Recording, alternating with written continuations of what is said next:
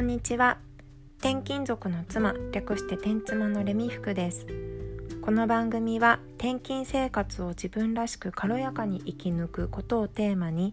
転妻歴10年の私が実践してきたことや新しく挑戦していくことなどを発信します。さて今私は電子書籍を作っていて11月の9日に出版予定というお話を前回しましたで昨日はねその書籍のテーマをどうして転勤族の妻×在宅ワークにしたのかというお話をしました今日はその決まったね内容をどういうふうに整理して本のこう中身構成をね作っていくのかっていうところについてお話ししていきます。でまあ本に何を書くのかいろいろ書きたいことはあるんですけどその情報を整理しないまま書き始めると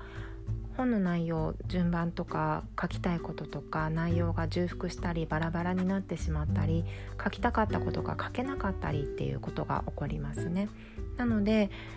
まずどういう話を書いて次に何を書いてここでは何と何と何を書いてっていうように文章の構成を作ることがとても重要になってきます。まあ、すごく短い文章だったらねそこまできちっと考えなくてもいいのかもしれないけれども書籍となるとえっとね Kindle 電子書籍は目安として約2万字書きましょうという目安があるんですね。なのでそれだけのボリュームのものを書こうと思うとやはり中身をきちっとこう何をどのように書いていくかっていう地図をね作らないとまとまりのない本になってしまいます。そこで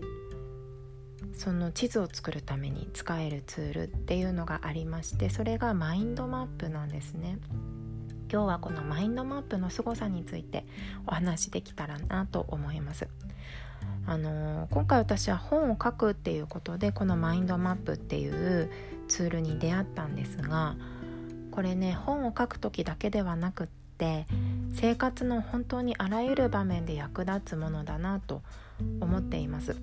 こう自分が考えている思考のね整理をするのに使えるツールで世界中で何億人もの人が愛用している究極の究極の思考ツールなんて言われてますね、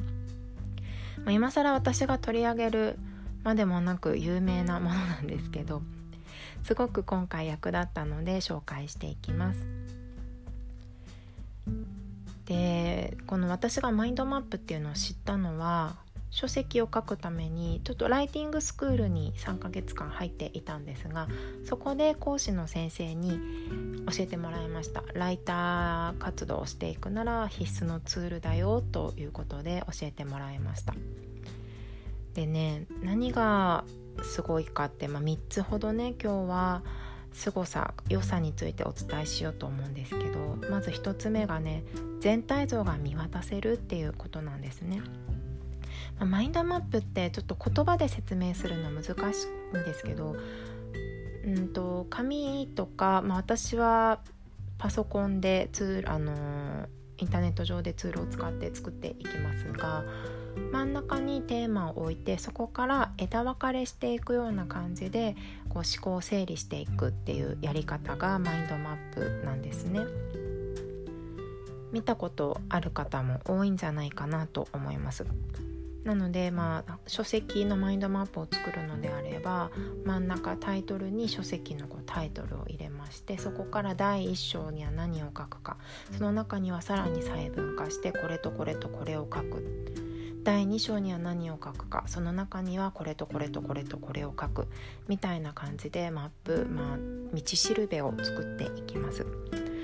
でこれをね作っておくともうパッと見て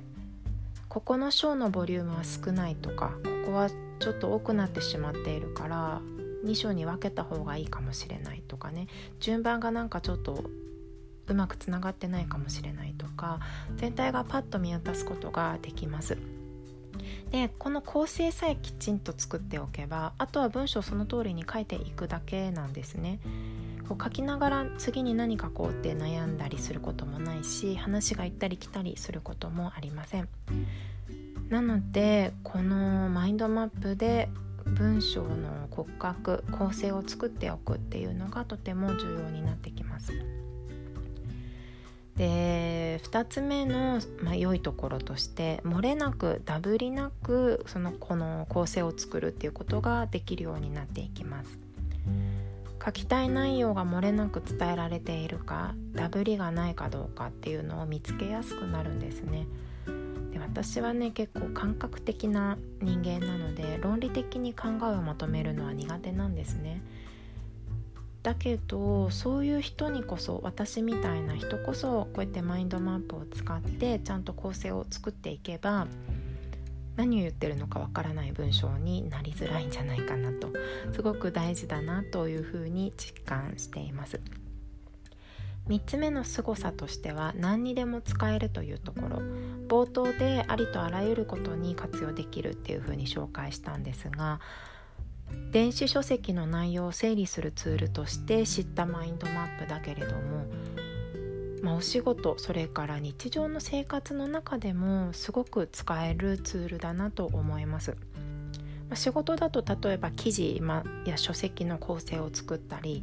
セミナーされる方だったらセミナーや講座の構成を作ったりあと私はブログ運営もしているのでブログの方向性、まあ、サイトマップですね。こういう記事を書いていこうと。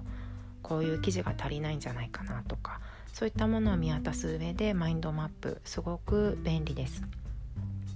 で生活の中でどういうことに使えるかっていうと、まあ、頭の中にある考えを見やすく整理していく